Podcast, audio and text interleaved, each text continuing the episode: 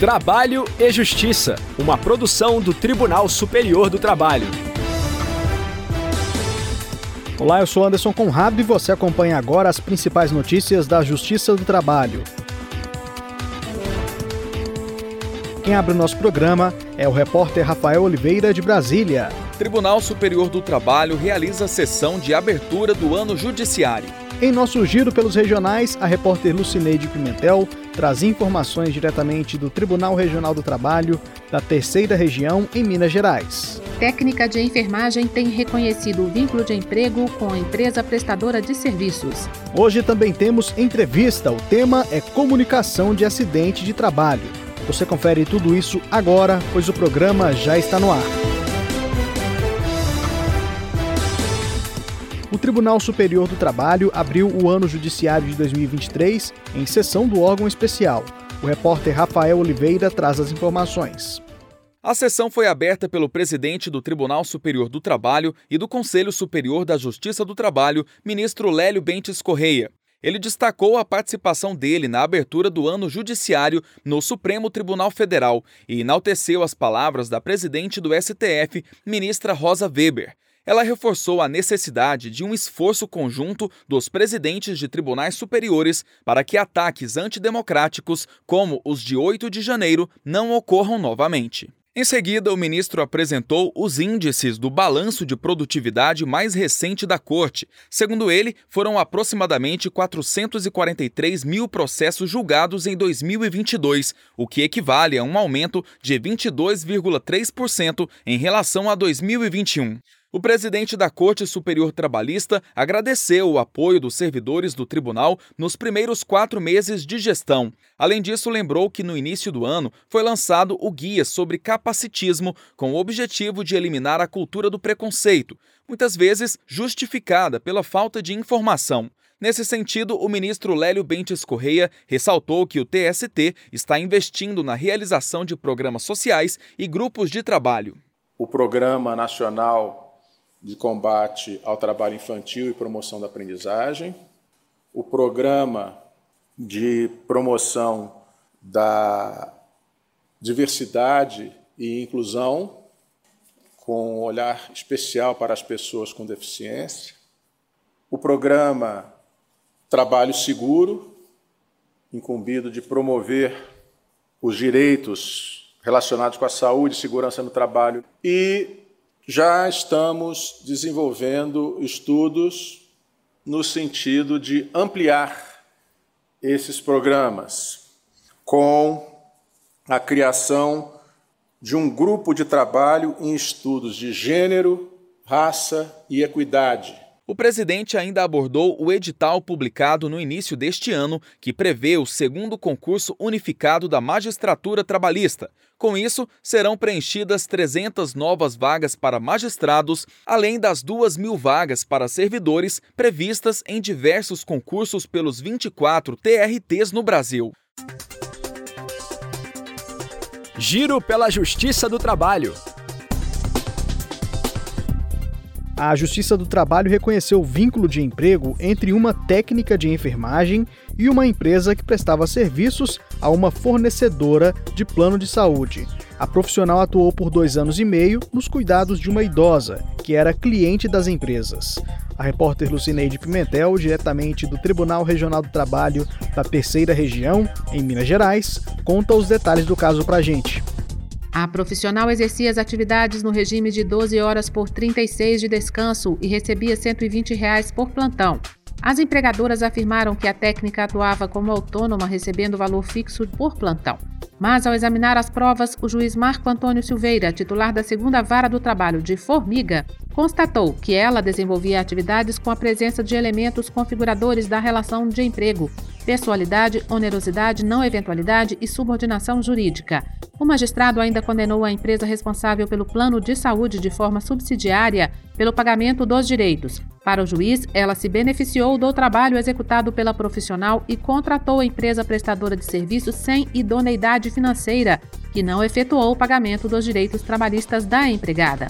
Os fatos foram confirmados por testemunha ouvida em outro processo cujo depoimento foi tomado como prova emprestada, que trabalhou como técnica de enfermagem para a mesma empresa que contratou a ex-empregada.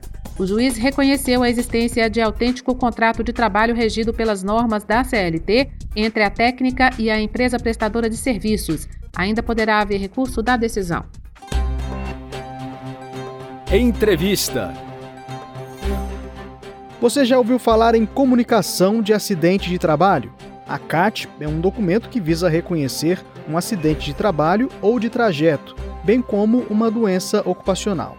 E para tirar dúvidas sobre o tema, nós recebemos a juíza titular da 13ª Vara do Trabalho de Brasília, Ana Beatriz Cid Ornelas. Muito obrigado por aceitar nosso convite, é um prazer tê-la em nosso programa. Eu que agradeço, Anderson, muito obrigada pelo convite para estar mais uma vez com vocês aqui na rádio do TST falando um pouco sobre direito do trabalho.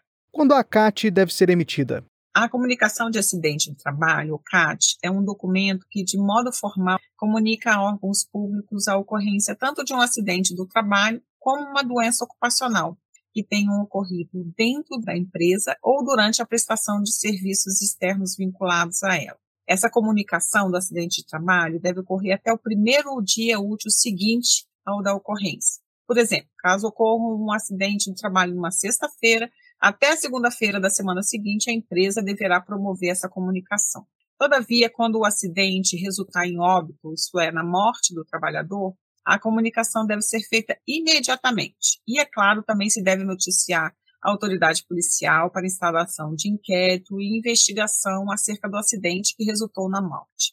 A CAT deve ser emitida pelo próprio empregador e é um documento importantíssimo para o empregado acidentado, pois ela lhe garante alguns direitos em decorrência do acidente sofrido. De que forma o registro deve ser feito, juíza?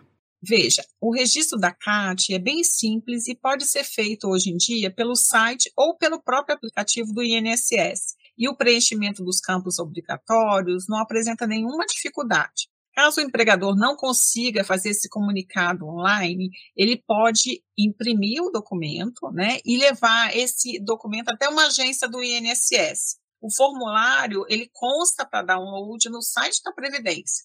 E aí ele deve ser preenchido completamente e assinado. E junto a ele também precisam fazer constar algumas informações referente ao atendimento médico. Quais são as penalidades previstas se não houver a emissão do documento? como foi dito, a emissão da CAT é responsabilidade do empregador.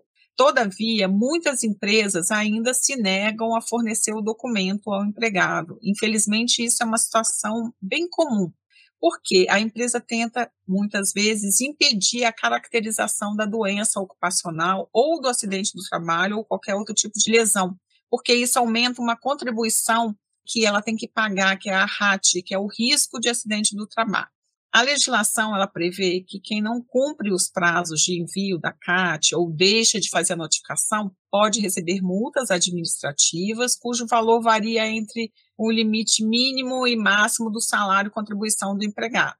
Caso haja reincidência, esse valor também pode ser aumentado. A falta de emissão do documento também pode gerar uma indenização por danos morais caso o empregado comprove a má-fé e a falta de interesse do empregador. Mas isso teria que ser na justiça. O trabalhador pode ter prejuízo caso a comunicação de acidente de trabalho não seja feita pela empresa? Quando o empregador se omite quanto à emissão da comunicação do acidente de trabalho, da emissão da CAT, ela resulta num prejuízo direto ao trabalhador em relação a maior dificuldade em recebimento do benefício previdenciário acidentário. Esse benefício previdenciário acidentário garante ao empregado uma estabilidade provisória no emprego de até de um ano, a partir da data do acidente do trabalho, possibilita o recolhimento do FGTS durante o período de afastamento e até a possibilidade de receber um auxílio acidente, caso o empregado apresente sequelas ou limitações em sua capacidade de trabalho decorrente do acidente ou do doença ocupacional.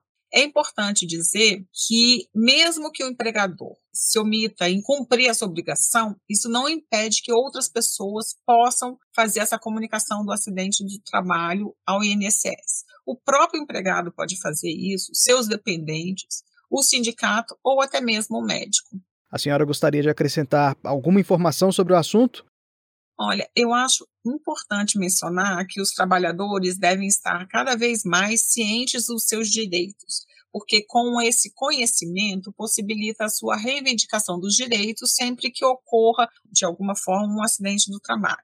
Mas é muito importante que os empregadores também tenham em mente que é muito importante essa comunicação, porque isso se presta até para estudos estatísticos, prevenção de acidentes de trabalho, adoção de medidas preventivas no próprio ambiente de trabalho, de forma que o ambiente fique cada vez mais seguro e saudável para todos. Eu conversei com a juíza titular da 13ª Vara do Trabalho de Brasília, Ana Beatriz Cid Ornelas, a quem eu agradeço a participação em nosso programa. Eu que agradeço, Anderson. Até a próxima. A edição de hoje acaba aqui. O trabalho e Justiça teve apresentação de Anderson Conrado, edição de Liamara Mendes, produção de Milene Teixeira, Priscila Roster e Robson Góes, colaboração do estagiário Jorge Agli, supervisão de Patrícia Rezende e trabalhos técnicos de Rafael Feitosa e Wesley Oliveira. O programa é uma produção da Rádio TST sob a coordenação de Rodrigo Tunholi e a supervisão geral da Secretaria de Comunicação Social do Tribunal Superior do Trabalho. Até amanhã. Tchau.